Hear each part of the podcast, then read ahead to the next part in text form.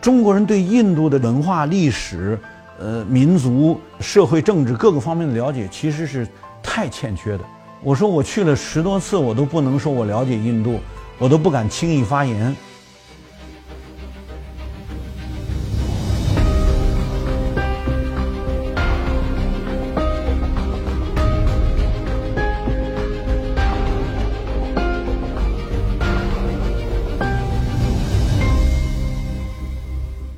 大家好，我是温铁军。嗯，我们接着上一讲，讲到印度在历史上的重要地位。我们都知道，一八四零年中国的鸦片战争，鸦片战争其实是因为中国长期的贸易顺差，只能用白银来填补。因为西方当时还处在非常落后的状态之中，他拿不出什么商品，所以呢，他就长期贸易逆差。他中间的这个这个贸易商呢是阿拉伯人，阿拉伯人经商非常精明。所以它的那个价格呢，拿捏的使得这个欧洲呢是只能穷下去。再加上你对中国的这个啊贸易逆差，只能用中国需要的货币，就是白银来作为填补。所以说宋代以来，中国就逐渐逐渐开始使用白银作为主要货币了。但中国不是个产银国，那于是乎呢，欧洲人当他不得不用白银来填补他的贸易逆差的时候，他就变成一个不断的爆发呃白银战争的这么一种。战争冲突状态，那打输了的国家就得用白银来交赔款，那没办法怎么办呢？就得上美洲。大家都知道，美洲是产银最多的大陆，尤其是南美洲。于是呢，欧洲人就跨海到了美洲去搞殖民化扩张，然后把当地人的资源占有了。这是一个客观的演化过程哈。当我们看到这个中国因长期的贸易顺差变成以白银作为货币的国家的时候呢，就是在一八四零年哈，这个帝国主义列强侵略中国之前，我们是全世界百分之六十的白银被中国占有了。中国呢又向世界上做大概应该说是百分之七十左右的世界上的这个贸易量是被中国人制造出来的。当然不光是中国，还有还有比如说朝鲜半岛啊，还有日本呐，还有呃其他的东南亚国家等等。这个贸易量呢，大部分是亚洲人生产出来的，啊，那这个客观过程哈，它就导致那西方必须解决它的贸易逆差。那怎么解决呢？就是别的你别的商品中国人不需要，那用鸦片呢是可以直接啊兑换白银的。我们后来也知道哈，其实到。中国被帝国主义鸦片战争两次鸦片战争，一八四零年一次，一八六零年一次，两次鸦片战争打的中国开始完全接受鸦片哈。那先是第一次鸦片战争呢，是上层社会官员啊啊这些财主们呢，军队的军官们啊等等这些开始有条件获得鸦片的时候，上层社会先鸦片化了。到一八六零年第二次鸦片战争，整个内陆的这个沿长江都通商了。那于是乎，鸦片就深入到内陆地区，那整个下层社会，连贩夫走卒都开始吸食鸦片，啊，那就这个社会呢就彻底鸦片化了。那当对它的鸦片大量需求的时候，当然就逐渐逐渐把中国的贸易顺差改变成贸易逆差了。所谓的积弱不振这些说法呢，是后来一九一九年以后，这些学者们实在解释不了中国到底怎么回事了，于是乎说成了一个我们因为有几千年的什么封建社会啊，然后我们变成积弱不振的国家，都是我们自己不好。其实你以前是一个贸易大国，也是一个贵金属储备大国，那是被鸦片战争改变成了一个贸易逆差，然后财政严重赤字，你还得战争赔款等等，这一系列就导致中国由此就衰败下去了。那这个过程，就当中国开始大量需要鸦片的时候，正好是中亚到西亚这一带，它是最适宜生产鸦片的地带。那当然就导致英国为主的列强要在这一带形成控制，然后来大规模种植鸦片，有大的鸦片种植园。当然还要它平衡贸易差。另外一方面就是中国的茶叶种植，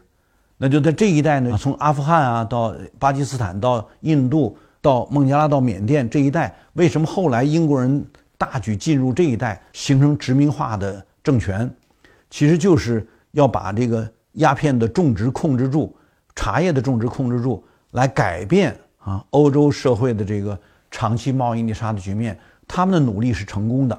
从他们的角度来说是成功，他们有效地改变了贸易格局，形成了对亚洲的这个贸易顺差，然后亚洲这些所谓被他们殖民化或者半殖民化的国家进入了衰败乃至于全面贫困甚至解体的这种状态。所以这个过程呢，使得英国人要控制沿印度洋的港口，要控制印度的鸦片种植带等等。于是乎呢，在一八五几年完成了东印度公司，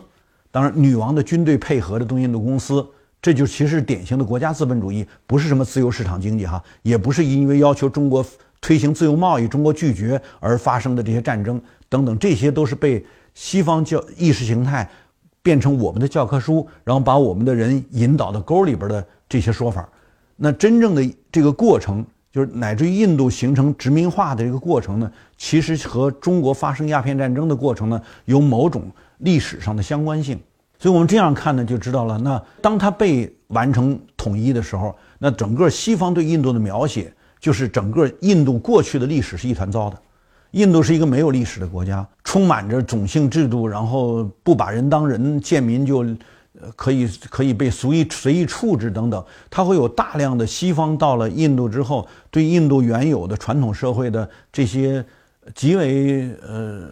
低下的卑劣的描述，这些东西呢，都成了后来所谓人们接触历史材料、人们了解印度的这些呃基本的东西。因为你印度人自己没有留下，就是印度的宗教和印度的文化不是一个。要留下很多遗产，然后要建很多墓地，然后要他的殡葬文化如何可以被你考古发掘出来？它不是这种文化，所以我们今天看到的大量是被西方人用西方的眼光，当他形成殖民占领之后，他作为一个主人哈，我看待我的奴隶们，看待我的这些这些下层社会，它是这样一种视角所形成的材料。所以你即使在印度国家博物馆，你去看它的历史文物，也是少得可怜的。几乎你无法像我们这种，比如在大英博物馆，或者在大都会博物馆，或者在日耳曼博物馆，在意大利的博物馆，你在各种各样的博物馆，你看到大量的历史文物，然后你就知道啊，这个历史文物证明了这个阶段的历史，它到底是人们是怎样生存的。这个东西在印度的博物馆里边是很难，就照搬你用看西方博物馆形成对西方历史认识的这样的一种思路。搬到印度是很难的，所以我们现在真正了解印度的人太少。中国人对印度的这个这个文化、历史、呃民族、这个社会、政治各个方面的了解，其实是太欠缺的。我说我去了十多次，我都不能说我了解印度，我都不敢轻易发言。不知道我们在网上各种各样冒泡的这些朋友们，他们根据什么？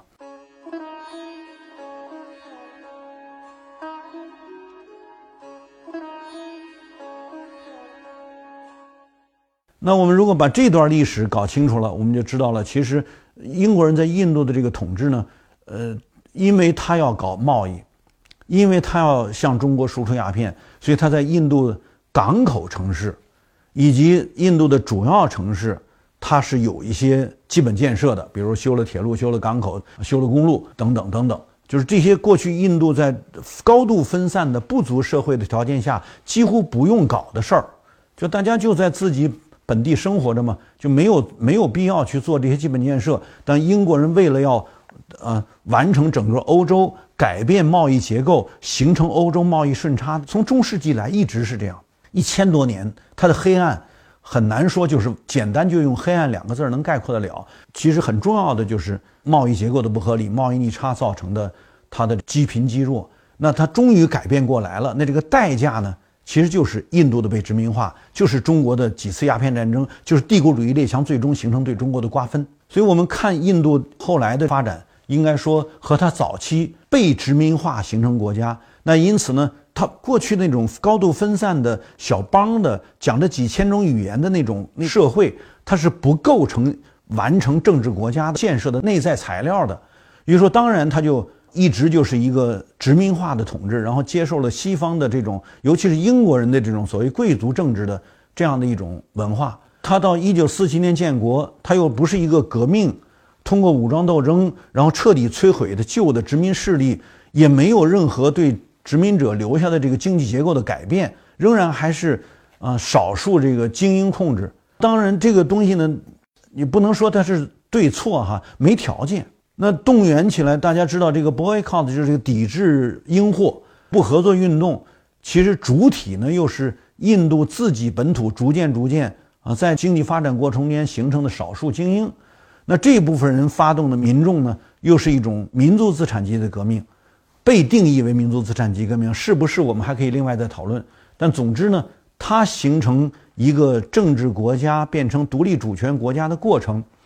并不是。我们想象的那种有多少个要件儿，最终完成国家政治建设这个运动过程，尽管也有很多可歌可泣的运动事件哈，我们有机会大家可以详细了解。但总之，它构成这个国家的过程，不是呃能够形成独立的经济主权、独立的政治主权，它原来的那个政治遗产殖民化留下的，仍然发挥着很大的作用。好了，那我们这这一节呢，就先说到这儿。啊，我们对于印度，一九四七年建国以后，在这个国际社会中它的历程啊，发展历程和它在国际社会中的地位，我们还有啊其他的这个呃不同小节，我们可以再讲。好，谢谢大家。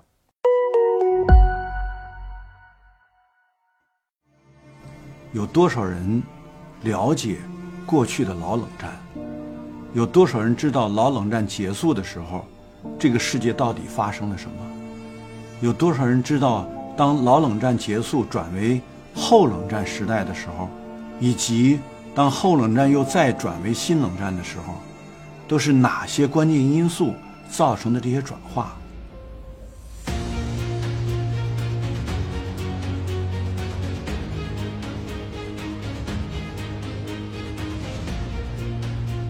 我是温铁军。欢迎来到我的观课堂。